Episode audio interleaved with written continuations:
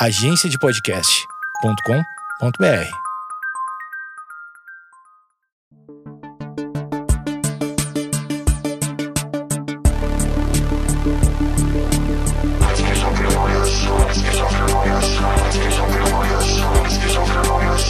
Com Amanda Ramalho. Olá, eu sou Amanda Ramalho e esse é o Esquizofrenóias número 3. E o nosso tema é trans... É transtornos? Nosso tema são... O nosso tema de hoje é transtornos alimentares, transtornos. É, quando a gente pensa em transtorno alimentar, a gente pensa numa menina muito magra, uma modelo, ou alguém vomitando. É uma coisa meio é, a gente não sabe muito se a gente não tem ninguém perto vivendo uma coisa é, assim. É sempre algo impactante. E eu trouxe uma pessoa que, que viveu isso, não sei se ainda vive, a gente vai saber durante o programa. E ela agora decidiu parar com, com com o trabalho dela normal e começar uma nova carreira que é ajudar as pessoas que sofrem é, ou sofreram ou é, sei lá e, e, também passar conhecimento do, do, da, sobre o assunto que é uma coisa que ninguém fala ou quase ninguém. Olá, Dayana Garbim. Oi, Amandinha, tudo bem? Tudo bem, obrigada por ter vindo. Eu que agradeço o convite. Eu tô muito feliz que você tá aqui e eu queria que você contasse, antes de tudo, a sua história. Você tem quantos anos? Eu tenho 36 anos hoje e... Em quantos anos você se viu anoréxica, anorexa, bulímica. Uhum. É muito interessante você começar falando que a gente faz uma imagem, a gente tem uma imagem pré-estabelecida do que é uma pessoa com transtorno alimentar. Uhum. E eu não sou nada disso. E eu tive transtorno alimentar durante 22 anos, Uau. sem ter sido anoréxica, sem ter sido bulímica, e sem ter tido compulsão alimentar. Por isso que o transtorno alimentar é uma doença muito mais complexa do que as pessoas pensam e está presente em muito mais pessoas do que a gente imagina. E eu vou te explicar por quê. O nome do meu transtorno alimentar é transtorno alimentar não especificado. Por quê? Porque eu tinha comportamento de anoréxica eu tentava ficar sem comer, eu chegava a ficar dois, três dias sem comer na minha adolescência, porque o meu transtorno começou por volta de 12 anos. Só que eu nunca consegui ficar mais do que esse tempo sem comer. E aí eu exagerava. Eu achava na minha cabeça doente que eu tinha compulsão alimentar, porque eu comia uma fatia de pão ou um pedaço de bolo eu achava que tinha tido compulsão alimentar. Porque o meu desejo, o meu, digamos assim, entre aspas, o meu sonho era ter anorexia para que Seu eu sonho é para que eu conseguisse não comer e ficar magra como as meninas que têm anorexia ficam. É, você consegue com 12 anos, faz algum tempo, é, você consegue lembrar assim em que não sei o momento X, mas é, assim, mas em que período foi isso assim, ou qual foi o estalo assim uhum. para querer é, ter? Eu a minha mãe conta que eu comecei a chorar que eu me sentia gorda com cinco anos. Ah. Então, é, e hoje que eu sou estudante de psicanálise e eu começo a entender um pouco mais o desenvolvimento dos transtornos alimentares, eu já sei que isso começa desde a infância, desde a introdução alimentar. Os transtornos alimentares não são uma coisa que, pimba, aparece de repente na adolescência e a menina não quer mais comer. Uhum. A causa, são várias causas biológicas, familiares, psicológicas, e para para a pessoa ter um transtorno alimentar ou não. Porque veja, por que, que uma criança de 5 anos chora que se sente gorda? Não faz sentido. Não faz sentido. Porque alguém ensinou essa criança que o corpo dela era errado. Ou essa criança teve referências na família dela de que um corpo gordo é um corpo errado. Ou referências tortas com a alimentação. Entendeu? Normalmente um transtorno alimentar começa quando a relação da família com a alimentação e com o corpo é complicada. E a minha família sempre teve uma relação complicada com a comida. Então, é... Mas eles comiam demais sempre, ou comiam a pouco? gente sempre comeu muito, muito. Eu sou de família italiana, todo mundo grandão, né? uhum. né? Meu, meu pai é alto, meus irmãos são altos. Então, a gente sempre comeu muito mais do que o necessário. Tem uma expressão que eu até cito no meu livro, que é super engraçada. A gente sempre comeu até ficar esjonfo. Esjonfo na, no nosso dialeto da nossa família é, sabe quando você vai no rodízio de pizza e você come até ter que abrir o botão da calça, porque não cabe mais, você tá se assim, saindo comida pelas orelhas? Aquelas pessoas que vão na churrascaria, fica um dia assim, inteiro sem comer para poder comer tudo. Pra comer tudo, e depois você fica passando mal, você não consegue levantar de tanta dor. Isso na nossa família era comer até ficar esjonfo. E a gente fazia isso em todas as refeições. Era o normal da nossa alimentação. Mas daí, pera, se isso era normal, por que com cinco anos você não quis? Ah, isso eu nunca vou saber. É uma resposta que eu não sei como foi que eu comecei a sentir o meu corpo errado e desejei a magreza. Será que foi na eu escola? Pode ser. Essas referências eu não tenho. Você me perguntou qual é a primeira referência que eu tenho, é dos 12 anos. Com 12 anos, eu li na Capricho que uma menina da minha idade usava calça jeans 36. E eu fui numa loja porque eu queria comprar uma calça jeans. Então eu guardei dinheirinho da minha mesada, uhum. pedi, chorei dinheiro para minha mãe, juntei dinheiro para ir na loja da minha cidade que vendia calça jeans para comprar uma calça jeans. E a única calça jeans que me serviu foi uma tamanho 42. E aí eu descobri que eu era gorda, porque a Capricho dizia que eu tinha que usar 36. Você lembra a sua sensação física? Lembro. Eu chorava e eu dizia: eu não quero ser gorda, eu não quero usar essa calça, eu quero ser 36. E aí eu decidi parar de comer porque eu queria ser 36. Veja, eu nunca usei nem 38. A menor calça que eu já usei na vida é a calça 40, que é o que eu uso hoje, e nunca fui menor do que isso. Com 12 anos praticamente eu já tinha esse corpo. Entendeu? Entendi. Só que a, e isso é muito importante da gente falar a sociedade como um todo. E aí a gente tem cobrança da família, a gente tem revistas de moda, a gente tem a televisão, Instagram. a gente tem o cinema. Hoje, que na minha época não tinha, a gente tem o Instagram, as redes sociais, te mostram o tempo inteiro o quanto o seu corpo é feio, o quanto você é gorda e o quanto você deveria fazer o que for necessário para ficar magra e aí sim ser feliz. E aí sim ter sucesso na sua vida. Porque essa é a mensagem que as mulheres recebem. Se você não tiver um corpo X, você é fracassada. E esse é o foco do meu trabalho, por isso que há dois anos eu pedi demissão do meu trabalho como repórter para criar o Eu Vejo. Quando uma mulher cresce, uma menina se desenvolve, uma mulher adulta estabelece como ideal de vida para ser amada, para ser feliz, para ter sucesso profissional e sucesso na vida, magreza e beleza, ela vai adoecer com certeza. Porque, assim, é muito difícil essa busca pela magreza e pela beleza. Porque você ela é infinita. Você, é, você leu a Capricho com 12 anos. É, eu também li a Capricho com 12 anos.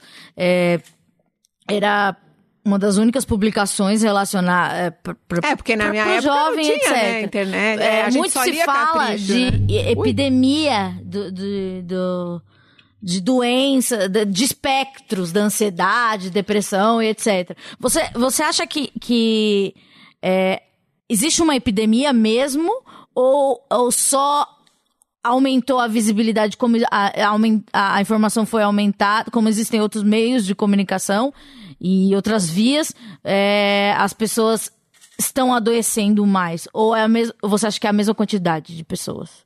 Eu tenho lido muito sobre isso e estudado muito na minha aula sobre isso. E eu realmente acho que nós estamos adoecendo mais.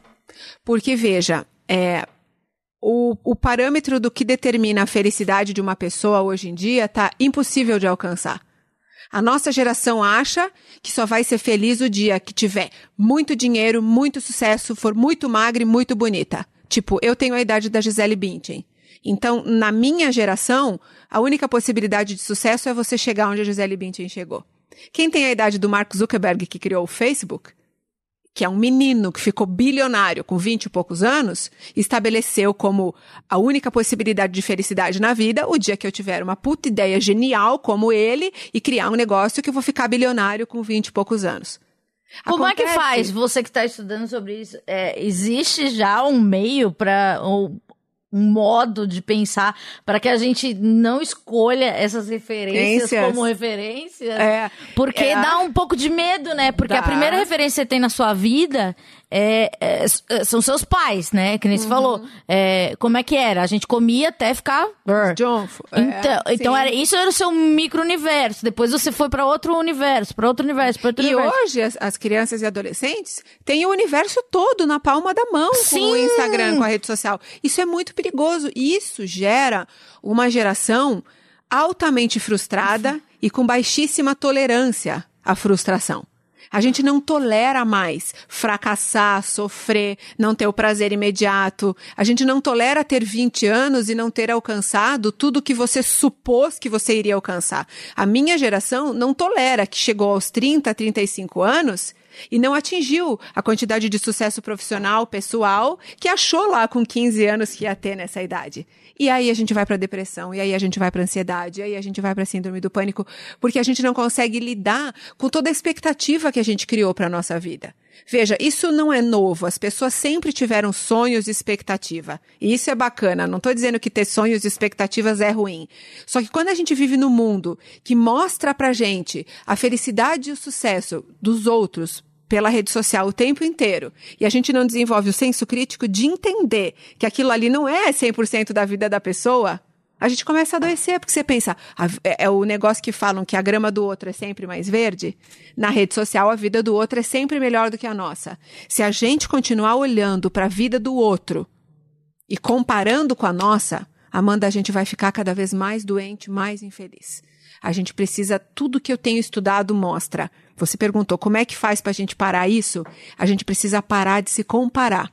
Ou entender e, e, tentar diminuir esse volume dessa voz autocrítica dentro da gente, que você precisa se comparar e superar o outro e ser melhor do que o outro. Tá, tudo tá que tudo eu, errado, né? É, tudo que eu estudo mostra. Não tem ninguém superior. A gente não pode se colocar como superior ou inferior. Eu sei que isso é muito difícil de pensar, mas a gente precisa se colocar numa perspectiva de que somos todos humanos. Todos temos dores. A pessoa que está ouvindo essa nossa conversa agora certamente tem uma dor imensa dentro dela, como eu tive por muitos anos, como você tem, como você tem, como todo mundo tem. Então por que, que você olha para o outro ser humano e acha que a vida dele é perfeita e que ele é mais feliz que você? A gente nunca sabe o que está passando no outro, entende? É, e é tão estranho, é, é, até meio bobo, porque é, falar com uma pessoa como você, bonita, sucesso, Rede Globo, não sei o que lá. Meu Deus, ela teve transtorno alimentar, mas ela tem tudo, ou até é. mesmo eu. Meu Deus, ela tem tudo. É famosa, é, não pânico, sei o quê. não sei o quê, como que pode sofrer? Porque eu acho que as pessoas só mostram as partes, sei lá, invejáveis. Ninguém quer. Claro. É, é, que tem, eu, tem inveja da minha depressão. É, quando eu postei o primeiro vídeo há dois anos, contando do meu sofrimento com o meu corpo, eu fui muito criticada. As pessoas diziam que eu estava querendo chamar atenção, que eu estava querendo ficar famosa.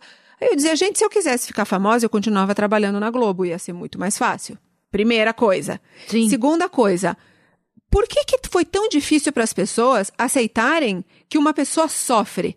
Que uma pessoa odeia o próprio corpo, que uma pessoa tem um, uma dificuldade quase como um alcoólatra tem com álcool com a comida. Porque a, a comida sempre representou na minha vida um sofrimento do tipo um vício. Eu, eu sentia a comida na minha vida como uma dependência. Claro, gente, não existe vício em comida. Comida não é droga, comida não é álcool. Mas o comportamento aditivo, o comportamento de dependência é muito parecido. Quem sofre com comida sabe o que eu tô falando. É. Então, e de assim, culpa. É, quem sofre de compulsão alimentar sabe do que eu tô falando. Você sente uma voracidade para comer, você não consegue parar de comer e depois vem aquela culpa que faz você se sentir a pessoa mais fracassada do mundo. Então, assim, por que, que a gente acha que o outro não sofre? Por que, que a gente julga o outro quando o outro conta um sofrimento? Porque a gente está acostumado a só ver felicidade na rede social. Porque eu acho que a gente vive num mundo que só pode mostrar isso, né? E aí, aí que tá errado. Eu acho que quanto mais programas como esse aqui que você criou, quanto mais ações da gente falar das nossas dores, caramba, a gente esqueceu que a gente é ser humano? A gente é de carne e osso. A gente não é uma bonequinha na rede social que você bota um peitinho, você afina a cintura, você bota um bumbumzinho na nuca, você apaga celulite no Photoshop e pronto, estamos todas felizes. Porque no Instagram ninguém tem celulite, todo mundo tá com a bundinha dura, tudo. Ninguém é alcoólatra. Nada.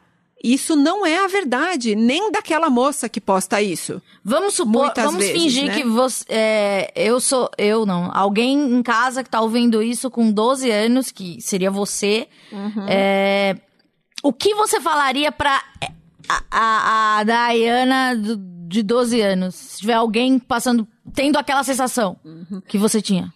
que eu não precisava ter um corpo diferente do meu para nada na vida. A gente acha, as mulheres principalmente, que ter um corpo X vai te trazer felicidade. Eu queria muito que a Dayana com 12 anos pudesse ter o entendimento que eu só atingi hoje aos 36, que é o seu valor como ser humano, o seu valor como mulher não está na sua aparência. Eu vivi aprisionada meu, no meu corpo durante mais de 20 anos porque eu não conseguia olhar para as outras dores que tinham dentro de mim. Né? A gente precisa entender que o nosso corpo, ele é depositário, ele é um- uma representação, quem tem transtorno alimentar, eu tô falando, Claro. né? o sofrimento com o corpo, de outras dores emocionais que a gente não sabe lidar. Então, assim, eu precisei de três anos de terapia para entender que eu não gostava do meu emprego, que eu precisava trocar de emprego, que eu precisava mudar outras coisas na minha vida, que não era só emagrecendo 5 ou 10 quilos que os meus problemas estariam resolvidos. Porque chegou uma época da minha vida, há uns quatro anos, que eu pesei 10 quilos a menos do que eu tô pesando agora. E você eu- era super feliz? Imagina, foi a época mais infeliz da minha vida. Naquela época, eu tomava tudo que era remédio, eu fazia cirurgia plástica, eu ficava sem comer, porque eu ainda queria perder mais 10 quilos. Então, assim, é infinito. Quando você estabelece a sua felicidade numa coisa chamada magreza ou beleza, você vai adoecer, porque não vai chegar. Se você pesar 40 quilos, você vai querer pesar 30. Entendeu? Não há. Porque a felicidade não chega emagrecendo. A felicidade, se é que a felicidade. Eu não, eu não acredito em felicidade plena, Nem tá? Eu acho que quem fala que é, uhul, eu sou muito bem resolvida. Isso também pa- parece uma Oi, doença, né? Uma pessoa tudo super, bom? A vida é mara. Não, e tá a vida não é mara. bem. Amor, a vida é foda. A vida não é mara. Ninguém tá feliz. Quem diz que tá feliz o tempo todo mente? Ontem na aula, o meu professor falou: quem se coloca numa postura de superioridade, na verdade não o é.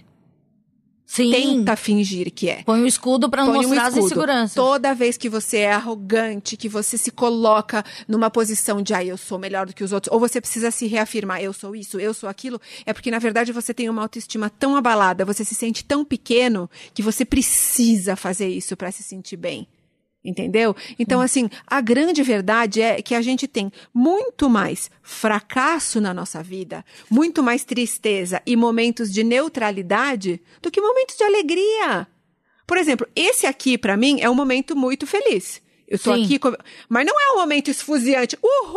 Uhul, é, na rave. plena. E, cara, eu tô só pensando que eu vou chegar em casa agora, eu tenho um monte de coisa pra fazer. Eu tenho que lavar louça, tenho que pagar os boletos que estão lá, que eu esqueci, deixei jogado. Acordar cedo amanhã. Amanhã tem que acordar cedo, tem que fazer não sei o quê. Então, assim, quem diz na rede social, ou diz por aí, que a vida é mara, ai, eu sou tão feliz que eu tenho dificuldade de aceitar que eu sou tão feliz. Gente, tá mentindo. Pode acreditar que essa pessoa tem uma dor tão profunda dentro dela que ela precisa, é inconsciente, ela precisa tentar se enganar. Ela precisa tentar mostrar para os outros. A, a felicidade da rede social nada mais é do que uma tentativa de você fazer o outro acreditar que você tá feliz.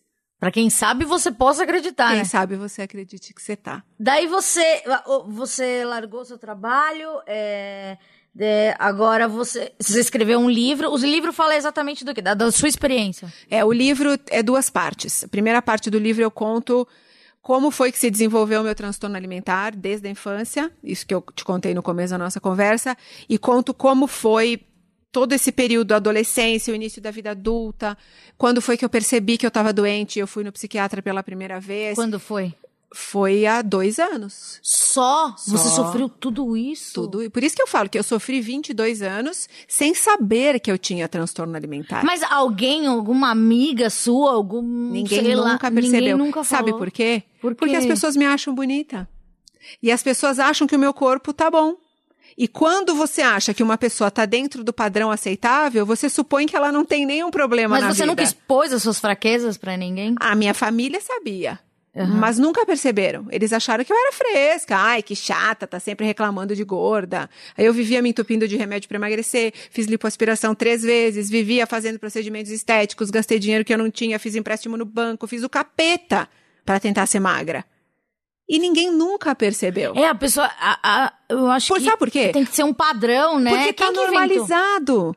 Tá normalizado que uma mulher tem obrigação de ser bonita e magra. Então ninguém acha que essa Mas mulher o que tá é ser doente. bonita e magra? Exatamente. Você tem que ser magra o suficiente para não ser Pra uma pessoa quê? gorda de doente, né? Porque tem, porque ser É. gordo acarreta doenças também. Sim. Você tem que ter uma vida saudável. Eu, Mas eu- não uma vida esteticamente aceita. É isso que me deixa louca. é, é, porque assim, na terapia, é, é, eu já fiz, é, eu tenho problema com imagem também. Na minha terapia, o terapeuta pediu pra eu desenhar como eu me via. E ele falou que eu não era daquele jeito. E eu tinha, e eu tentei convencer que eu era da, aquela coisinha. É muito interessante você falar isso. Eu estudo muito e já fiz várias entrevistas no meu canal sobre como é que se constitui a nossa imagem corporal. Tem a ver com a família, não tem? Tem tudo a ver, tem tudo a ver. Então, ó, gente, se você tem um filho, tenha muita responsabilidade. Tenha, é. A nossa imagem corporal, ela não é o que a gente vê quando a gente olha no espelho. A nossa imagem corporal é a imagem que a gente criou da gente na nossa mente, com Certo. todos os nossos pré-julgamentos, com todo, toda a interferência do mundo que nos cerca. Então, conforme todos os estímulos que você recebeu na sua vida desde criança, a que você se compara, o que você pensa sobre você. Por exemplo, uma pessoa que tem baixa autoestima, que se sente um fracasso, que não tem nenhuma alegria na vida, que acha que fracassou em todos os aspectos da vida, 100% de certeza que ela vai ter uma imagem corporal negativa dela. Porque quando ela olha no espelho, ela não vê só a forma do corpo dela. Ela enxerga todo esse fracasso que ela sente. Você entende? Então, quando a gente olha no espelho, a gente não está vendo o, o reflexo de uma pessoa.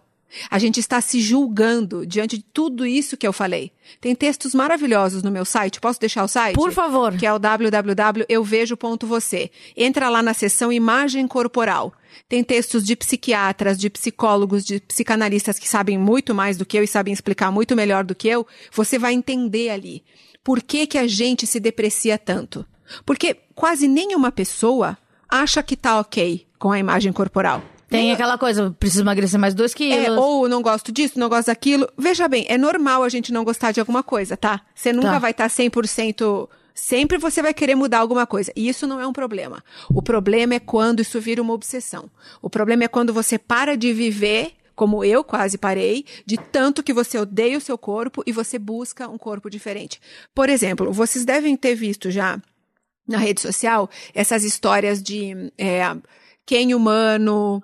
É, o, o próprio Michael Jackson. O, Ai, o. Michael Jackson é um exemplo de uma pessoa com um adoecimento. Muitos médicos dizem que ele teve transtorno dismórfico corporal. Porque se você pegar uma foto do Michael Jackson, como ele era e como ele se transformou, era outro ser humano. Sim. O nariz dele quase desapareceu de tanta plástica que ele fez. E ele provavelmente continuava achando aquele nariz grande. Mas aí a gente volta um pouquinho, você lembra como era o pai dele. Isso. Exatamente. Então, assim, as referências. Por que que ele tinha tanta aversão a ser quem ele ela- era e, e a imagem corporal dele? A explicação não tá no espelho, gente. A explicação tá dentro da gente. E nosso contexto social também. Claro! Porque as pessoas mostram pra gente. Por exemplo, me diz o que você imagina quando você pensa uma mulher feliz, rica, bem-sucedida, bem casada. Qual imagem vem na sua cabeça?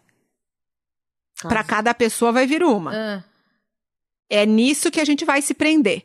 Você vai achar que você só vai ser bem-sucedida, amada, quando você atingir uma, uma, uma aparência X. Entendeu? Claro, gente, não é todas as pessoas que são assim, é quem adoece com o corpo.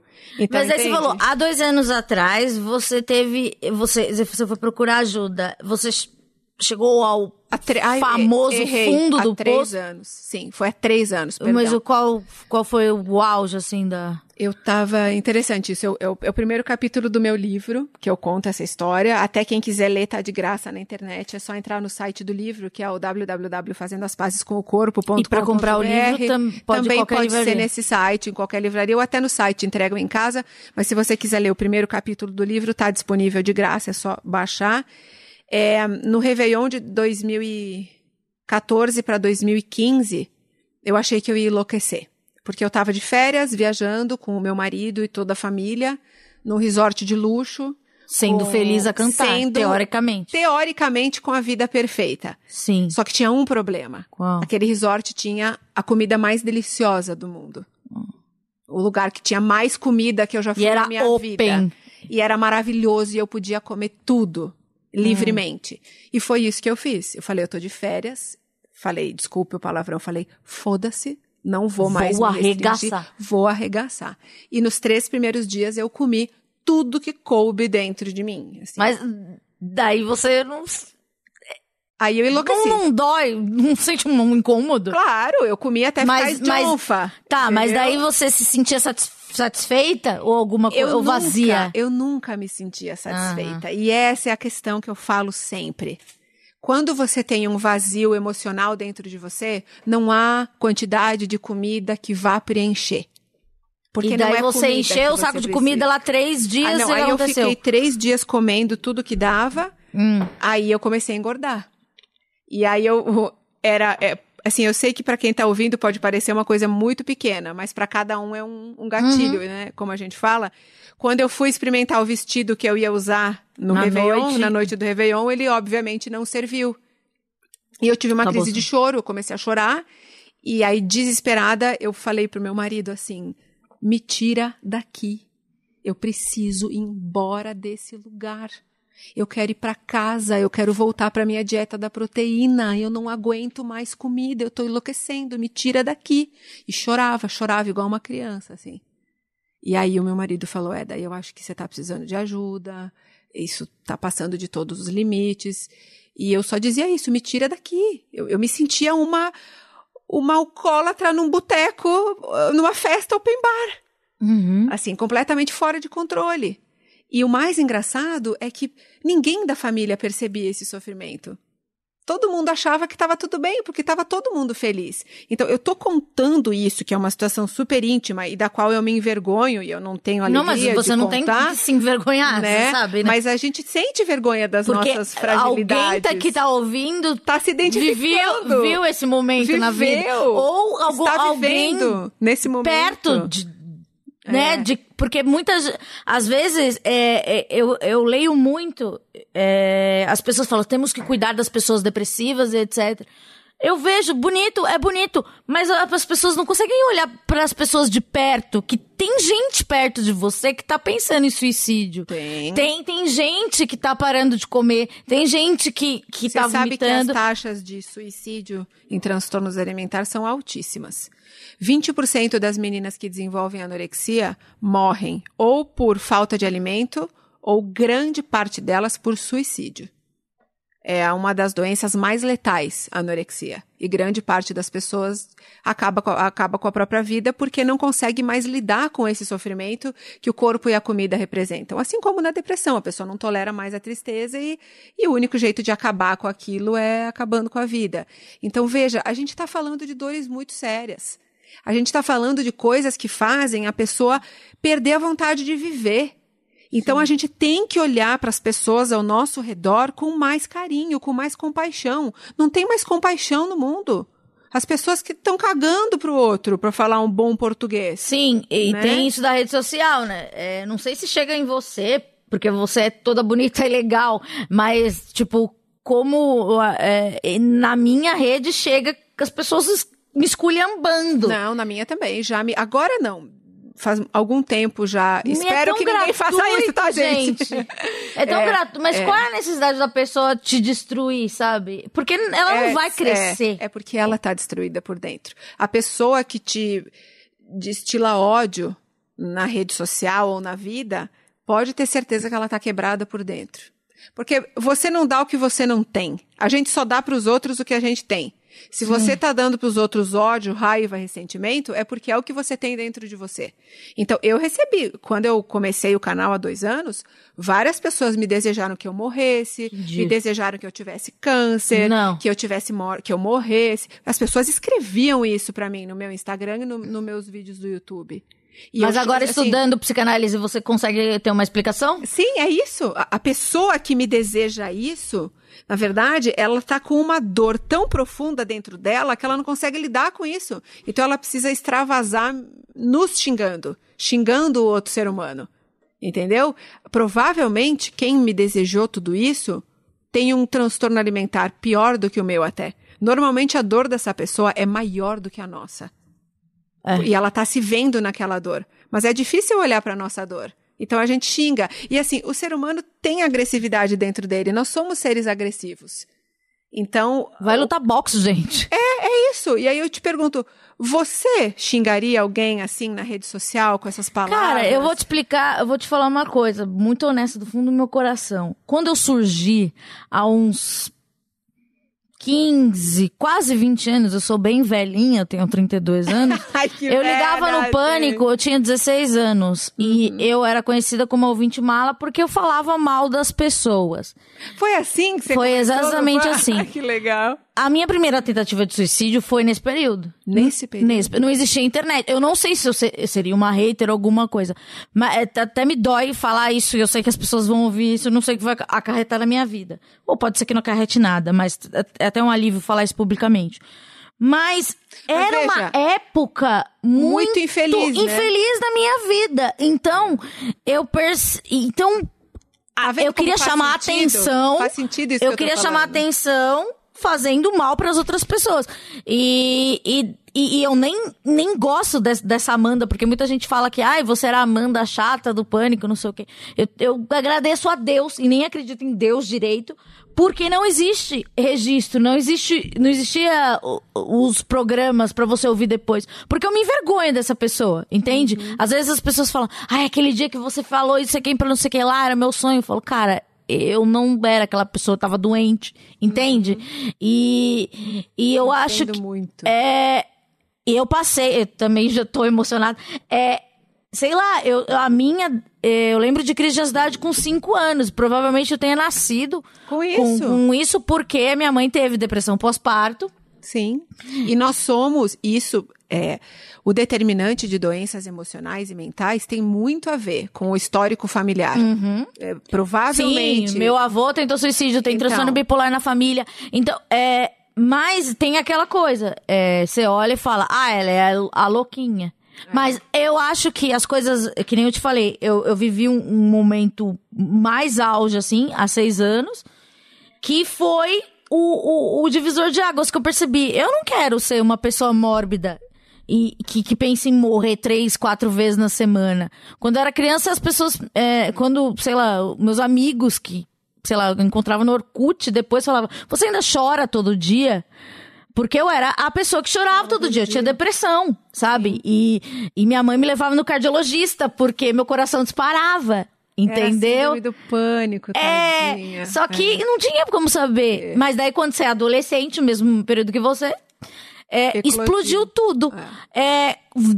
o que você, por exemplo, é, para alguém que se identificou com a sua história, mas na adolescência e tá ouvindo agora, e ou para essa história do, do resort, que é uma história também é bem, eu imagino uma cena muito triste. Uhum. É, e a pessoa não tem um marido legal, uma família legal que pode sei lá, te orientar, te levar no médico, uhum. desistir das férias, porque eu já estraguei muitas férias da minha família entrando em depressão, uhum. sabe? Desistindo de, de cursos, desistindo de faculdade, sabe? Porque existe todo né, o contexto que você tem que participar e, e a sua família tem que te ajudar muito. Se você e se alguém estiver ouvindo agora e, e, e não tem alguém para se apoiar, uhum. o que você falaria para essa pessoa?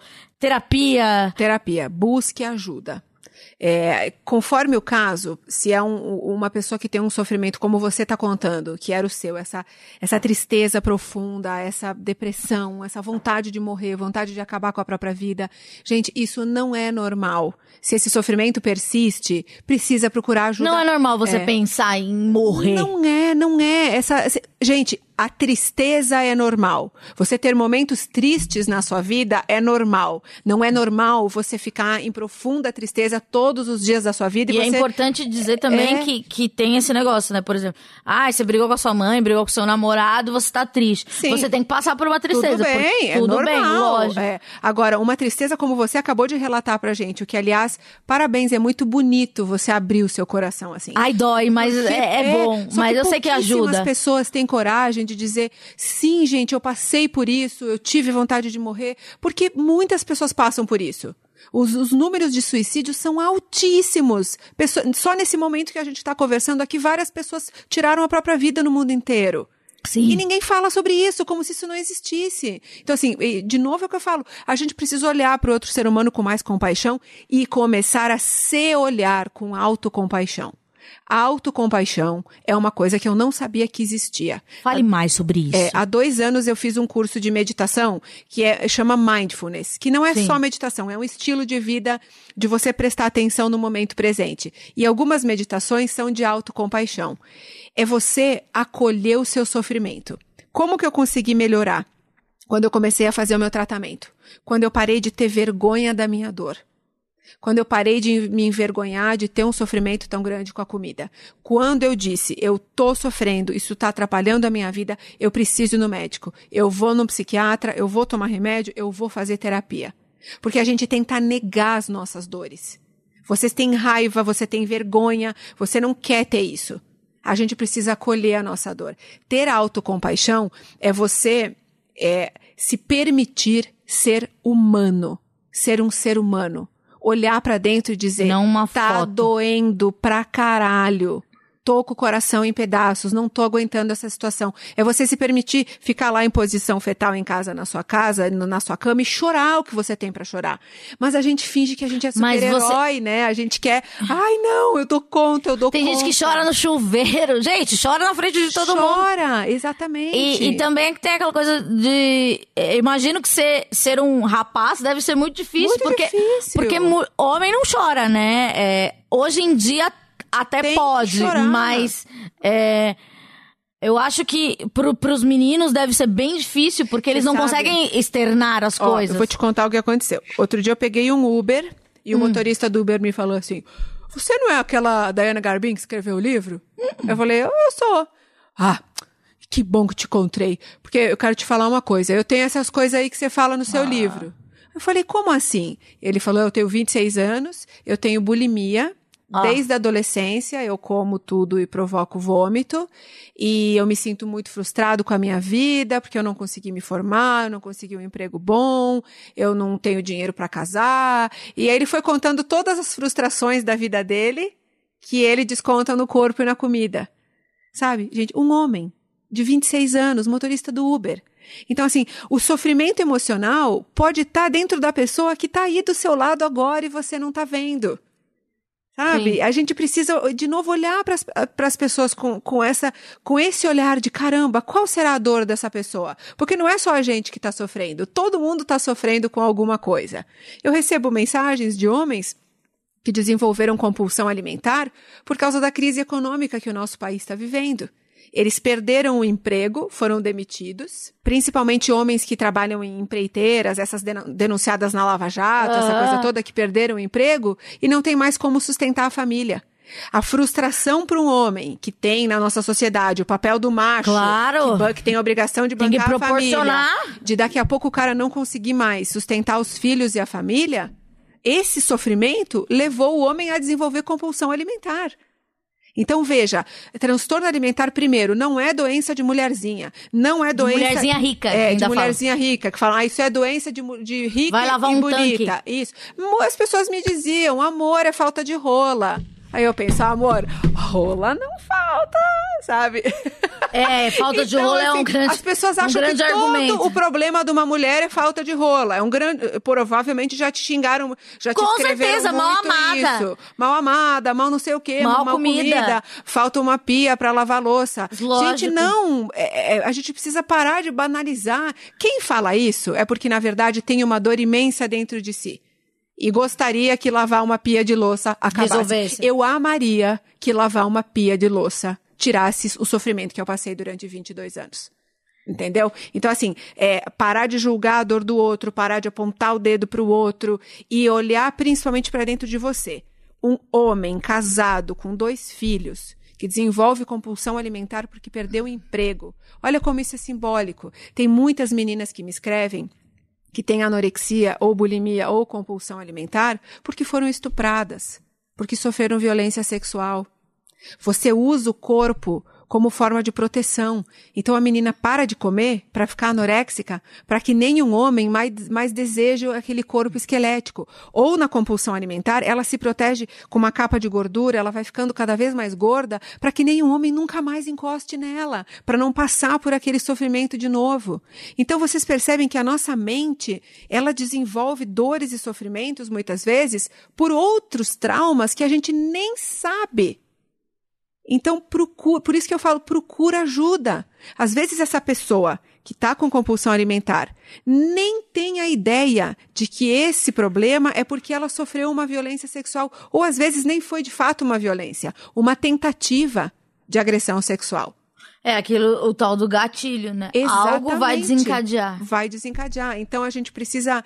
As pessoas têm muita vergonha de dizer que precisam ir na psicóloga, que precisam ir no psiquiatra. É, se você quebra o dedo, você fica com vergonha de ir no ortopedista?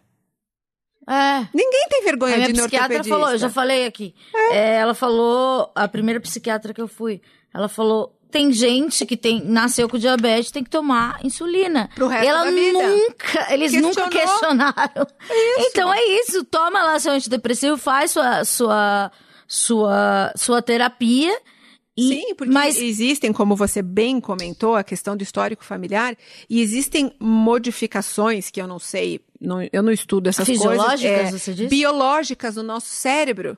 Que fazem com que algumas. eh, Deficiência de serotonina, de sei lá o Ah, é, essas coisas todas. é, isso não é minha área de Eu estudo, sim, então eu sim. não sei. Mas eu sei que isso determina muitas vezes um quadro de depressão crônico para a vida toda. Então, sim, assim como o diabético tem que tomar insulina, essa pessoa vai ter que tomar o antidepressivo pro resto da vida. Só que é, a gente fala muito pouco tempo abertamente sobre dores emocionais.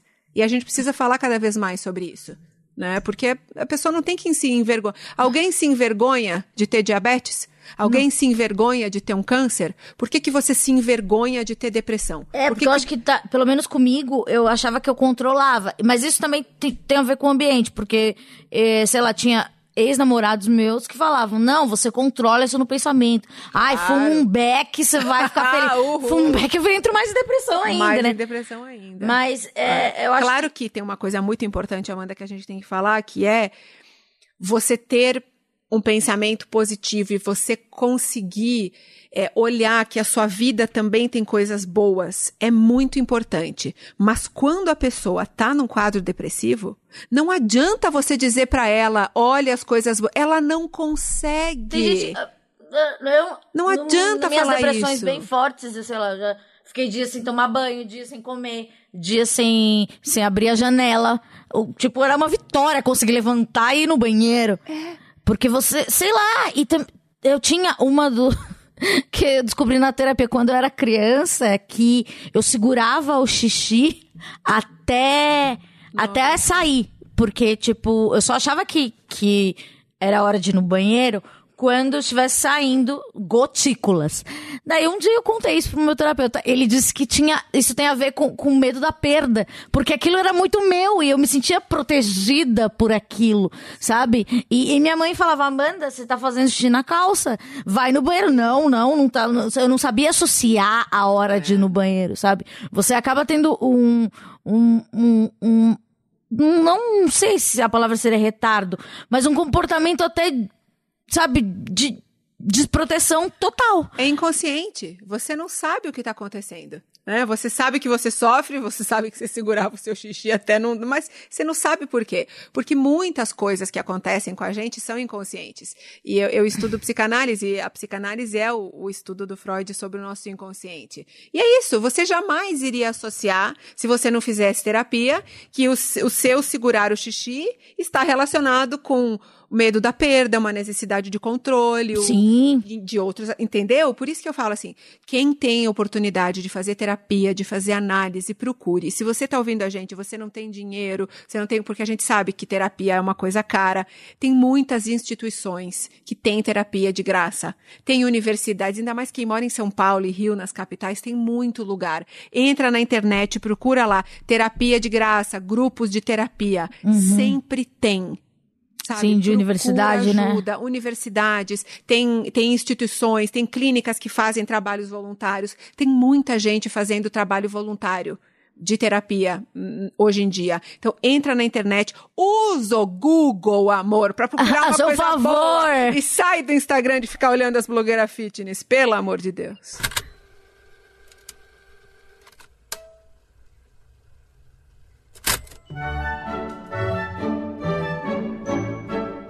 Olá, eu sou o Vitor Brant. Eu sou o Gustavo Suzuki. E eu sou a Hel Havani. Juntos nós fazemos o Boom Boom Cast, que é um podcast onde os ouvintes mandam os temas e a gente faz discussões sobre diversas coisas diferentes, tipo baratas, Osasco, Cocô, miojo, Al Capone. golfinhos. Então, se você se interessa por esse tipo de coisa, vai lá ouvir a gente, procura a gente no seu aplicativo de podcast favorito. Cocô.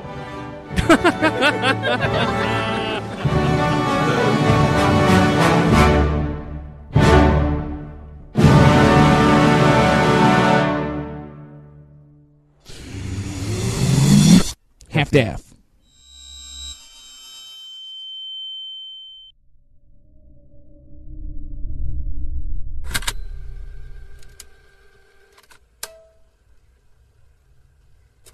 É, agora a gente vai ler uh, umas mensagens que a gente recebeu sobre o tema, tá bom? Tá bem. É, eu recebi de um menino, eu não sei se ele quer que, que revele o nome. Eu vou só dar uma olhada. Não, ele disse que tudo bem. É, o nome dele é Gustavo Lucas. Ele fala: Eu fui uma pessoa gorda de, desde os 8 anos de idade, já cheguei a pesar mais de 100 quilos, porém sempre, uma, sempre fui uma pessoa bem resolvida enquanto gorda. Só que no final de 2004 tive um, um gatilho no qual veio o desejo de emagrecer. Em 2015, com 21 anos, é, comecei uma dieta tirando o glúten até iniciar a dieta do Can, que consiste em alimentar-se é, apenas de proteína. Você já fez isso? Já. Claro, né? Você já fez É. todo. Amor, a da lua, a do sol, a do abacaxi. Foi aí soja. que desencade- desencadeou o transtorno alimentar. Exatamente. Num período, num período de oito meses que estive na dieta, perdi 40 quilos. Chegou um momento que a única coisa com a qual eu me alimentava era uma colher de farinha de aveia pela manhã. E durante o dia, passava o dia com fome. Só comia nos fins de semana. Comia entre aspas. Pois era quando eu estava na presença dos meus pais. Ele fazia escondido. E ele é um menino. Até hoje, nunca procurei ajuda de especialistas, mas acredito que quase entrei num quadro de anorexia e bulimia. É, e tive um período de compulsão alimentar. O fato de eu ser homem, gay, dificulta eu pedir ajuda ou conversar com alguém sobre isso. Hum, hoje eu tento conviver com esse transtorno. Tem momentos que eu tenho recaídas, as quais que eu tenho vontade de iniciar uma, uma dieta é, louca novamente. Mas eu sei que o meu organismo não aceita mais. É, tenho 25 anos, carrego consequências. Vamos lá. Unhas e cabelos fracos, sistema imunológico debilitado e afins. É, um perfil que me ajuda bastante nessa luta é o da Miriam Butan, que ela é sua amiga. A Miriam é ótima. A Miriam é maravilhosa. Ela, ela também trabalha, ela tem um histórico também. Tem, a Miriam teve bulimia há muitos anos e faz um trabalho lindo no Instagram dela. É, não lembro agora como é que é o. Acho que é arroba Miriam Botan, se eu não me engano. É, Mas só procurar lá Google. Miriam Botan que vai achar, vale a pena seguir o trabalho dela. Ela faz um trabalho lindo. é, no qual mostra que eu devo, é, primeiramente, cuidar da minha saúde mental. De fato, não sei se algum dia irei me livrar totalmente desse transtorno, é, que me causa outros problemas. Por conta desse transtorno, também apresento quadro de disformia corporal, Que é quando a pessoa se vê do jeito que ela não é, né? Exatamente. Uma E- visão distorcida de si mesmo. O, o mais duro é saber que a maioria das pessoas não sabem lidar. é, não sabe lidar com quem sofre com transtornos alimentares. Obrigado por é, pelo espaço. Ele só queria desabafar. Bom, é, É o que eu mais Gustavo, recebo, sabia? É, Gustavo, é, primeiro eu acho só a única coisa que eu queria falar é que você não tem que ter vergonha é, é, de falar. Eu acho que E nem de procurar ajuda, nem né? de procurar ajuda. E, e, e se você é um homem, qual é o problema? Um homem ter um, o transtorno Alimentar. alimentar não, não tem problema. E, e é, e é louco mesmo, né? Que é, você, a Miriam, é, vocês fazem um trabalho mesmo. Porque ele, ele tem vergonha, tem medo, a família não sabe direito. Então ele procura ajuda num método, num, num meio mais acessível. É, de alguém que passou, né, por algo parecido com o que ele passa, que é o que eu, eu recebo todos os dias dezenas de relatos como esse do Gustavo. É, pessoas que precisam desabafar, que têm transtornos alimentares, depressão, ansiedade, síndrome do pânico, que não tem com quem conversar na família. E, e eu, eu entendo, porque eu passei por isso. Na minha adolescência, ninguém entendia na minha casa, meu pai e minha mãe, o que estava acontecendo. Porque imagina, a gente não. Que psicóloga? Psicóloga era coisa de louco. Não tinha isso. Ninguém na minha família ia na psicóloga. Sim. Hoje em dia, isso já é, ainda bem, muito mais conversado e aceito que precisa. E, mas que bom que o Gustavo pôde desabafar. E, Gustavo, procure ajuda. De verdade, não tenha vergonha, não tenha medo. Procure ajuda que vai, vai transformar a sua vida. Ó, tem mais um aqui que é da Daniela, 42 anos, ela é de Floripa.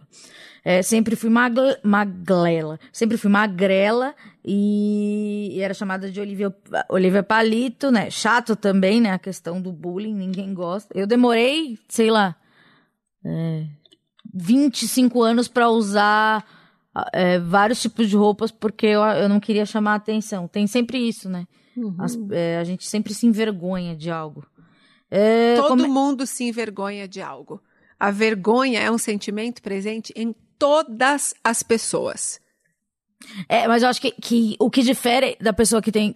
A pessoa que tá doente e a que não tá é a importância que você dá pra isso. né? Isso, Você é, toma conta da sua vida. Você tem tanta vergonha de você. Ou de, Que você de quer quem você é que você quer sumir. É. Mas é muito interessante. Quando a gente coloca nessa perspectiva de que você não é o único ser humano que tem vergonha, e você pensa, será que aquela pessoa também tem? Porque as pessoas me perguntam às vezes, Dayana, mas você tinha vergonha de quê? Eu tinha vergonha de tudo. Seu olho é azul, Eu tinha- mulher. É, e daí? Eu tinha vergonha do meu sotaque, eu tinha vergonha de ser do interior, eu tinha vergonha de não saber falar inglês, eu tinha vergonha de não ter estudado no exterior. Quando eu vim trabalhar na Globo, que eu vim morar em São Paulo, eu tinha vergonha do meu sotaque, eu tinha vergonha que as pessoas iam pensar, ai, nossa, olha que burra com esse sotaque do interior. Eu tinha vergonha de tudo. E hoje eu consigo ter um entendimento de que a gente tem que ter orgulho das nossas características. Sim, porque o que, os que nos de difere, porque senão seríamos todos iguais. Todos iguais. Então, assim, você ter sotaque, você ser do interior, você ser de família simples, não importa, você tem que ter orgulho da sua história, de quem você é. E Isso E, fortalece porque isso a nossa autoestima. faz com que você seja quem, quem você, é. Isso é lindo. Então, a gente tem que falar muito sobre a necessidade da autoestima, da, do- da autoconfiança, de você gostar de quem você é, de você ter orgulho de quem você é. E essa construção é uma construção muito difícil, porque ela é feita desde a nossa infância. Então, quem sofre com isso, essa vergonha generalizada, baixa autoestima, porque o que é autoestima, gente? Autoestima não é você se achar bonito, tá? Autoestima é o valor que você tem por si mesmo. É a consideração que você tem por si mesmo. E se você se sente um lixo. um lixo, a sua vida vai ser muito difícil. E ninguém é um lixo. Nenhum ser humano é um lixo. Cada ser Nenhum. humano tem as suas características, que não são nem melhores e nem piores. São diferentes. E é isso que a gente precisa ver, né? Ó, daí aos 14. é, comecei a namorar com 14 anos e durou até meus 21. Depois tudo desandou. No primeiro momento eu emagreci, depois entrei em depressão, fiz terapia. Com o passar do tempo fui melhorando emocionalmente e caí na balada. Muita bebedeira. Engordei 15 quilos, foi quando comecei a me entupir de anfetaminas para emagrecer. Ah, isso é um perigo. Depois eu falo sobre isso. Mesmo magra, eu achava que precisava de mais. Fiquei nessa, parando e voltando de tomar remédios, até engravidar com 33 anos. É, engordei 35 quilos porque eu com, é, durante a gravidez e porque eu comia que nem louca. Ah, comeu tudo que não comeu a vida inteira tomando anfetamina, né? É, aí depois eu quero falar de anfetamina, viu? Tá. Só, só vou terminar aqui, ó. Ganhei minha filha, emagreci uns 20, voltei a trabalhar, engordei de novo. É, acordava de madrugada para comer. É, cheguei a 90 quilos e não conseguia mais amarrar os sapatos. Então comecei um tratamento de indó, indó, indró, endócrino. Comecei um tratamento de. Nossa, comecei um tratamento de endócrino, onde emagreci gradualmente, 17 quilos em um ano. Mas a partir daí comecei a ter insônia e não emagrecer mais. Foi então que meu médico indicou um psiquiatra, onde foi constatado ansiedade e compulsão alimentar. E por aí vai. Desde então estou me tratando, porém continuo gorda. Por coincidência, hoje comecei uma nova batalha. Academia, cuidar da alimentação, pois não me aceito gorda. Mas é muito difícil para mim. Gosto de beber e comer além da conta. Penso que é importante. Que, penso que o importante é não desistir. Nunca, é, é nunca desistir e sempre procurar ajuda de profissionais. Ai, um beijo, Daniela. E boa sorte aí na sua nova tentativa. Espero que você continue na terapia. Exatamente. Né? Gente, a terapia é, a, é, uma das partes mais importantes de um, de um tratamento de qualquer doença emocional, porque ela te dá respostas, né? Ela, é, por exemplo, a Daniela na terapia, ela vai entender por que dessa necessidade dela de beber e comer compulsivamente. Né? Quase todas as pessoas que me escrevem tem um comer e um beber compulsivo é porque estão muito infelizes em algum aspecto da vida e usam a comida como único prazer na vida. Uhum. Então é como anestésico como prazer, como um preenchedor de um vazio. Porque a comida dá um prazer maravilhoso. Claro, ainda mais carboidrato. Dá muito prazer. E aí a pessoa está totalmente infeliz na vida dela, ou tem vários aspectos infelizes, e ela usa a comida, uhul, agora, a comida entra é o meu um prazer momento. maravilhoso. Agora, quando a comida se torna o único prazer da nossa vida, isso vira um problema. Porque a gente tem que ter prazer em outros, a vida tem que ser boa em outros aspectos que não só a comida. Mas eu queria falar da anfetamina, isso. que ela falou da anfetamina. Gente, isso é muito mais perigoso do que as pessoas pensam. Eu, infelizmente, fui viciada em anfetaminas por muitos anos. E é um remédio que você não tem tanta facilidade para comprar, mas não, as pessoas é, conseguem. Tem que, tem que ter. Eu sempre foi médico que me deu. Sério, um claro, médico, você ia lá e falava, você falava o quê? Eu quero emagrecer e dava a receitinha do faixa preta. Hum. Eu nunca roubei remédio para emagrecer. Eu sempre fui em endocrinologistas que sempre me deram remédio para emagrecer. Ainda que eu tivesse esse corpo aqui que você tá vendo, que para quem não tá vendo é um peso normal, dentro do IMC normal. Sim. Eu nunca tive nem sobrepeso. E mesmo Nossa. assim, eu sempre saí do consultório do endocrinologista com a receitinha do com remédio para emagrecer. tudo que você queria. Sim. Então, assim, anfetamina é perigosíssimo. Tem um vídeo no meu canal que só fala sobre os perigos dos remédios para emagrecer. Se você está ouvindo essa conversa, assista esse vídeo. É com o médico psiquiatra, Dr. Eduardo Aratangi. Ele explica que a anfetamina, ela coloca o nosso corpo como num carro a 180 por hora.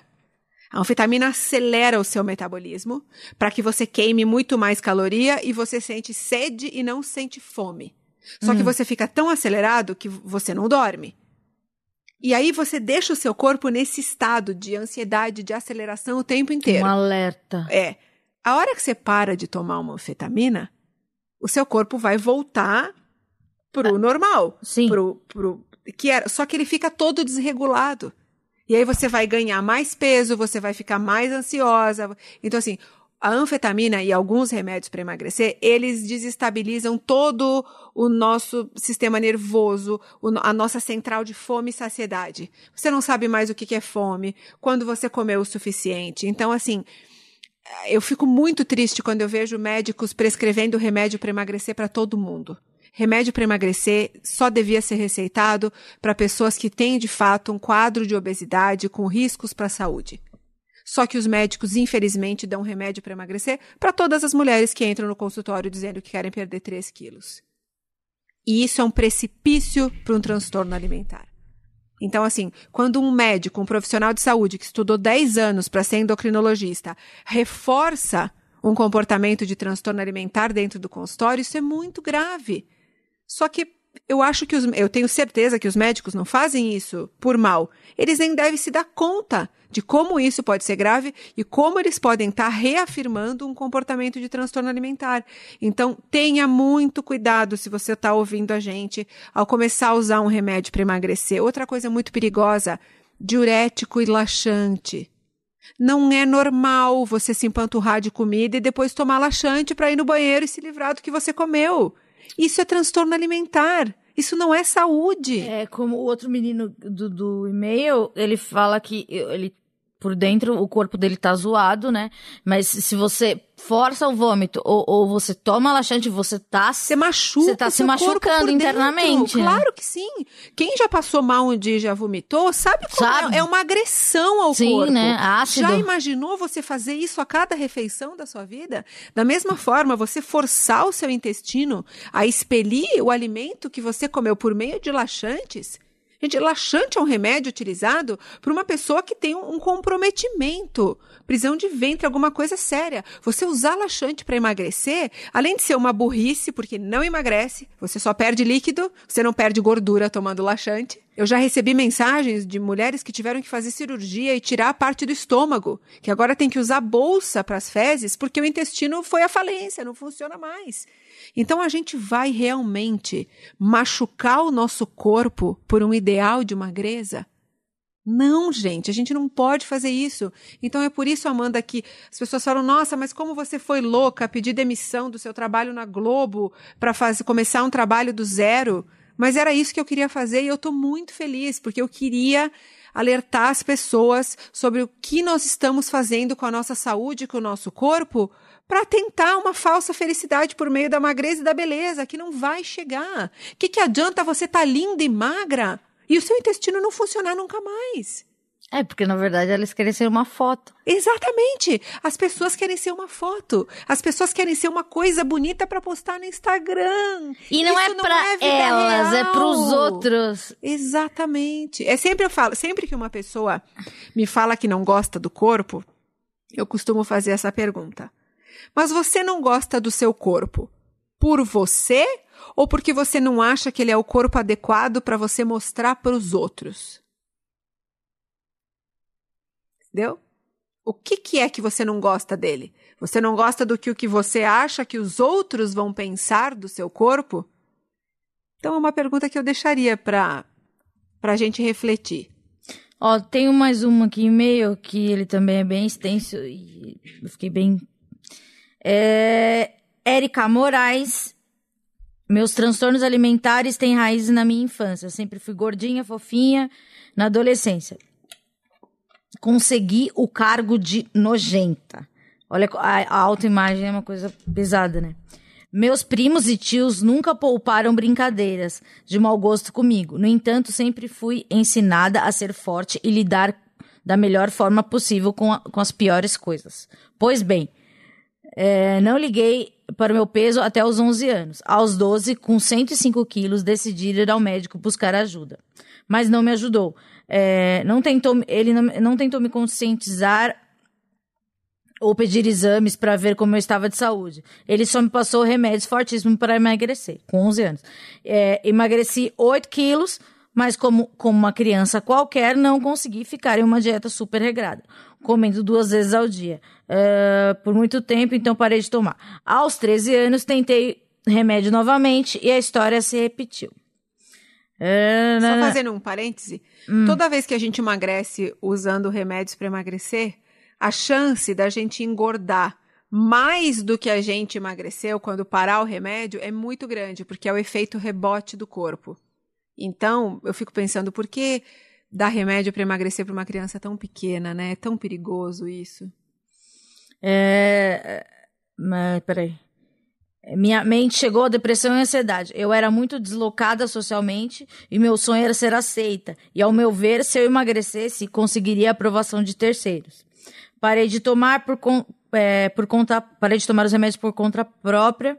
Mas após uma, uma briga com a minha mãe, extremamente ofensiva, é... tive uma crise. Três semanas antes de fazer 14 anos, tentei suicídio por causa do meu corpo. Aos 13 anos, entendia que era melhor estar morta do que estar gorda. Tomei. Gente, eu recebo tanta mensagem assim. Por que, que a nossa sociedade faz isso com as pessoas, né? Porque alguém ensinou essa menina que o corpo dela é tão tão detestável para ela detestável, né? Morrer. Nojento, que nem ela falou então, no começo. E tá errado, gente. Mesmo que uma pessoa pese 200 quilos, o corpo dela não é detestável, o corpo dela não é nojento. Esse é o corpo possível para ela naquele momento de vida. É um corpo que carrega uma história. E a gente tratar uma pessoa gorda com esse tipo de preconceito e essas palavras é terrível, é, tem um efeito devastador. E dentro da sua casa, né? Porque isso. é a sua família que vai famílias, te acolher, as né? As famílias fazem isso o tempo todo, julgam, brincam, acham que com brincadeirinhas chamando... E ela fala, eu aprendi a ser forte. É. Não, né? Não aprendeu a ser forte. Você aprendeu a segurar uma coisa, a recalcar uma emoção que você não pode soltar. As pessoas falando que você é nojenta e você lá é até chega no, no ápice. Com isso, de tentar que, pensar em tirar é, pra prefiro vida, morrer né? do que é. ser gorda. Uh, nanã, daí tom, ela tomou o remédio, ficou muito drogada, tom, ela teve uma convulsão. Uh, uh, ela, ela pediu ajuda para os vizinhos levá-la ao hospital. Porque ela não conseguia pedir ajuda. É, esse era o período de férias. É, e daí, durante as férias, ela, nessa recuperação, ela pensava em emagrecer de novo, né? Pra, porque ela teria que voltar às aulas. E, e daí ela, depois ela começou a for, é, forçar, forçar os vômitos, é, laxante, tirar as impurezas. Você vê que fica um sentimento de ódio, né? De, de nojo ao próprio corpo, de nojo. Daí de aconteceu outro baque na vida dela. A avó dela morreu com 15 anos. E. E daí, no final do ensino médio, ela já estava com 130 quilos. Hoje, após um ano, tenho 125 quilos. É, mas sério, após aplicar o feminismo de uma forma racional em mim, em mim mesma, minha autoestima aumentou 120%. Hoje eu me aceito plenamente. Uso saia, shorts, regata, é, coisas que eu não colocaria nem que me pagassem.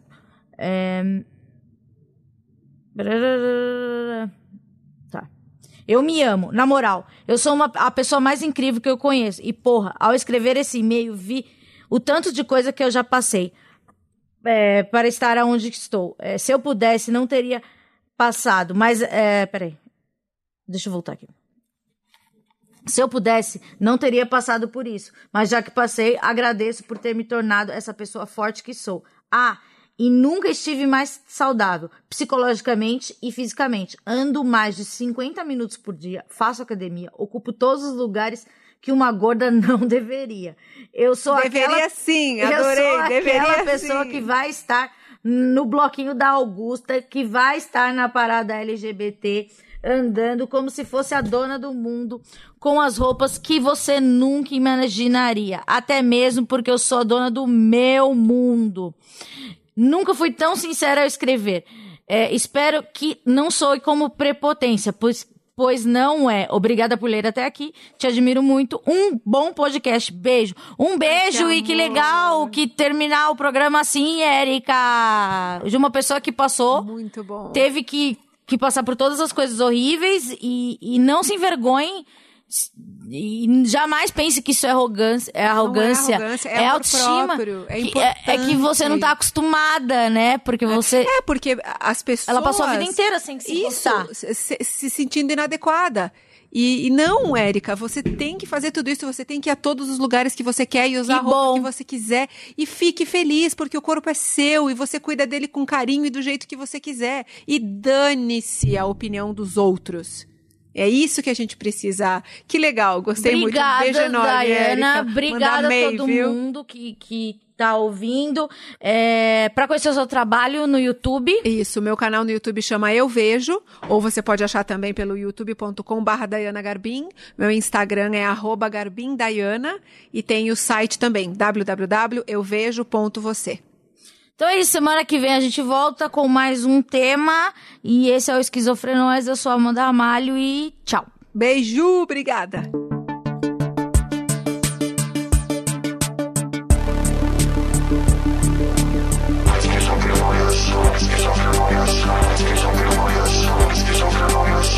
Com Amanda Ramalho.